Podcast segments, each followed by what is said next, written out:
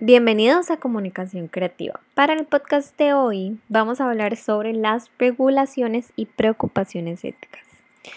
Bueno, este capítulo nos enseña que a nivel final de un programa de comunicaciones integradas de marketing debe cumplir una serie de normas éticas y requisitos legales. Entre el marketing, la empresa y los clientes existen una serie de aspectos que hacen expresar una preocupación por la confianza pública, como por ejemplo el dinero.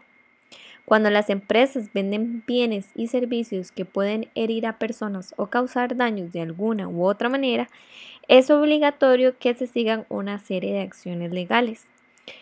Eh, para ponerles un ejemplo y que entiendan mejor, por ejemplo, em, las piscinas son productos muy peligrosos para niños que no están bajo supervisión.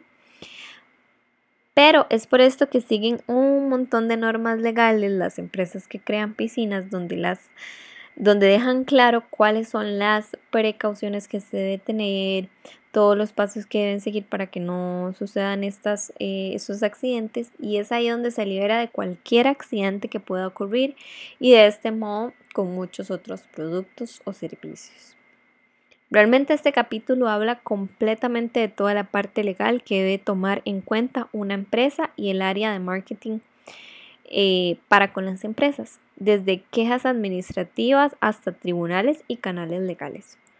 Lo que hace una lectura bastante sustancial, ya que esto puede liberar a las empresas de ser demandados, de tener conflictos legales por no realizar de manera correcta toda la parte de normas y leyes que deben seguir y expresar por medio del el marketing.